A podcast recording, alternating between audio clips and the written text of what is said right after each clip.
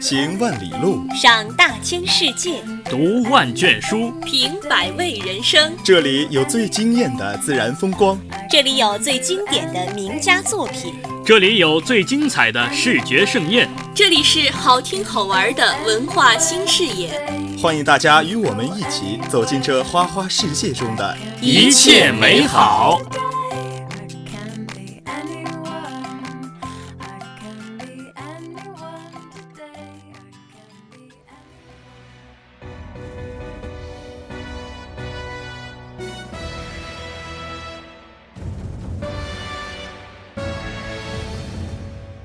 世界那么大，我想去看看。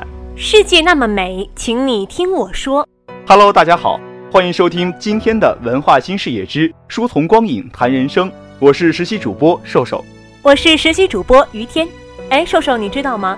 最近一位老者去世，在电影界和漫画界引起了轩然大波呢。这件事儿啊，我当然知道，因为我本身也是一个漫威迷。这位去世的老者就是被称为漫威之父的斯坦李。作为一手创造了蜘蛛侠、黑豹、X 战警、钢铁侠、神奇四侠、绿巨人等著名漫画角色的漫画家，斯坦李的逝世对于整个漫画圈和电影圈来说都是一个巨大的损失。我们今天向大家介绍的也是一部漫威电影，那就是最近在影院热播的《毒液：致命守护者》。上个月，《毒液》在海外上映，席卷全球六十多个国家，连续称霸周末票房榜冠军三周。截至目前，全球票房已达五点四一亿美元，撑起了近段时间全球票房的半壁江山。好，那么接下来呢，就让我们一起来聊一聊这部漫威大片。这部电影呢，讲述了一位掌握火箭发射技术的高科技组织头目，想要通过从外太空带回来的共生体，达到人体共生，实现人类转移外太空的想法。在这个实验的过程中啊，整个组织不惜利用流浪汉无辜的生命作为实验对象，与外太空共生体结合。但是实验进行了很多次都失败了，直到一名记者埃迪的出现，他追求真相，敢于提出质疑。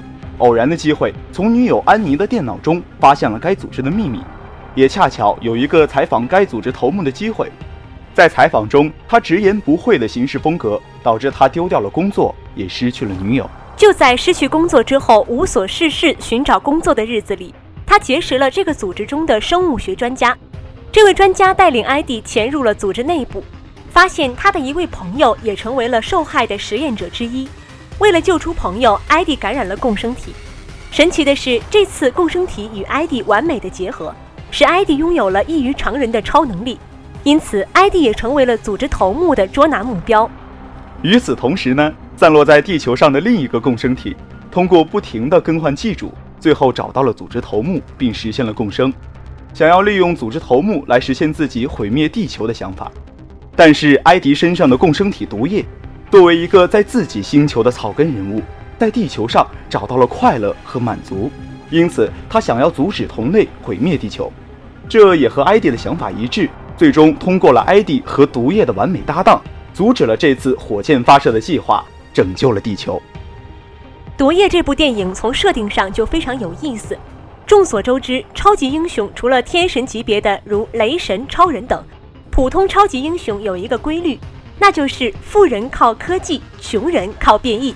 而毒液完全是野路子，它不靠科技，不靠变异，靠的是寄生。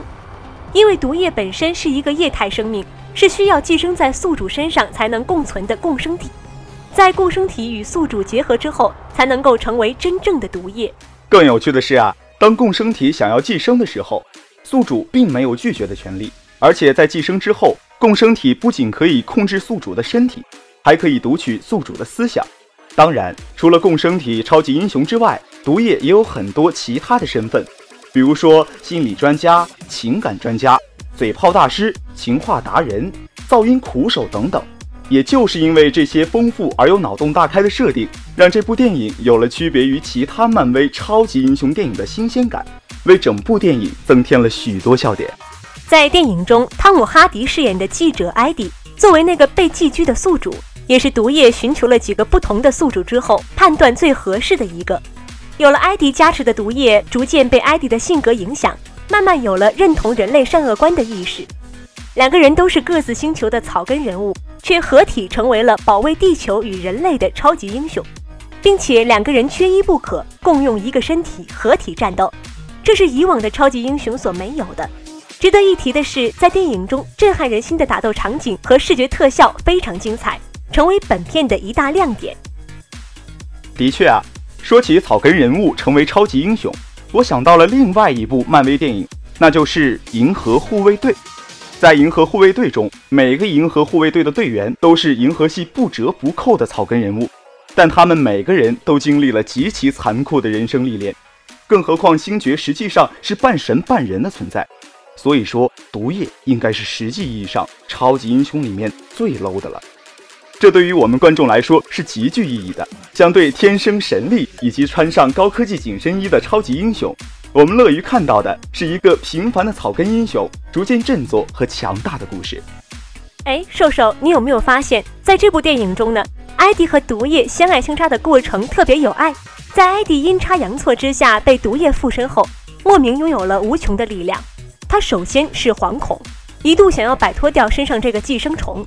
在毒液霸道绑架下，他开始适应并控制这股强大力量，学会与毒液共处。两个人不断控制与反控制，在打斗时更有默契，在善恶观上也达成了只吃坏人的约定，到最后自然地说出了我们是毒液。对啊，我觉得这是两个人相互接受并且变默契的证明，也是从此时起，他俩成为了真正意义上的毒液。毒液在荧幕化的同时，既保留了此前暴虐、仇恨、冷酷的特点，也有外加共生体依赖的特征，就像大多数人一样。身上有善良的一面，但同时也有着消极面，而毒液则隐隐契合了人性中某些不便为人说到的阴暗。这种将善与恶彰显到极致的存在，无疑也是毒液最大的魅力和看点。所以说呢，这部漫威英雄大片一定是一部不可多得的科幻电影。那么接下来，让我们一起走进那年今日，看看历史上今天都发生了些什么。一九零二年十一月二十七号。新小说创刊。一九零七年十一月二十七号，割让刚果给比利时的条约签订。一九一九年十一月二十七号，纳伊合约签订。一九二五年十一月二十七号，叶挺独立团组成。一九四五年十一月二十七号，马歇尔受为中国内战调停。一九四八年十一月二十七号，中共部署平津战役，东北野战军入关。一九五八年十一月二十七号，我国第一艘万吨远洋轮下水。一九六一年十一月二十七号，苏联制成世界上第一个月球仪。一九七九年十一月二十七号，我国决定恢复国内保险业务。一九八九年十一月二十七号，哥伦比亚一客机空中爆炸，百余人罹难。一九九零年十一月二十七号，马卓安当选为英国首相。好了，今天的文化新视野之书从光影谈人生节目到这里已经接近尾声了。想要了解更多节目资讯，可以关注荔枝 FM 辽宁大学大学之声。我是实习主播瘦瘦，我是实习主播于天。今天的节目呢，到这里就要和大家说再见了。感谢导播高飞扬、李梦彤，我们下期节目不见不散。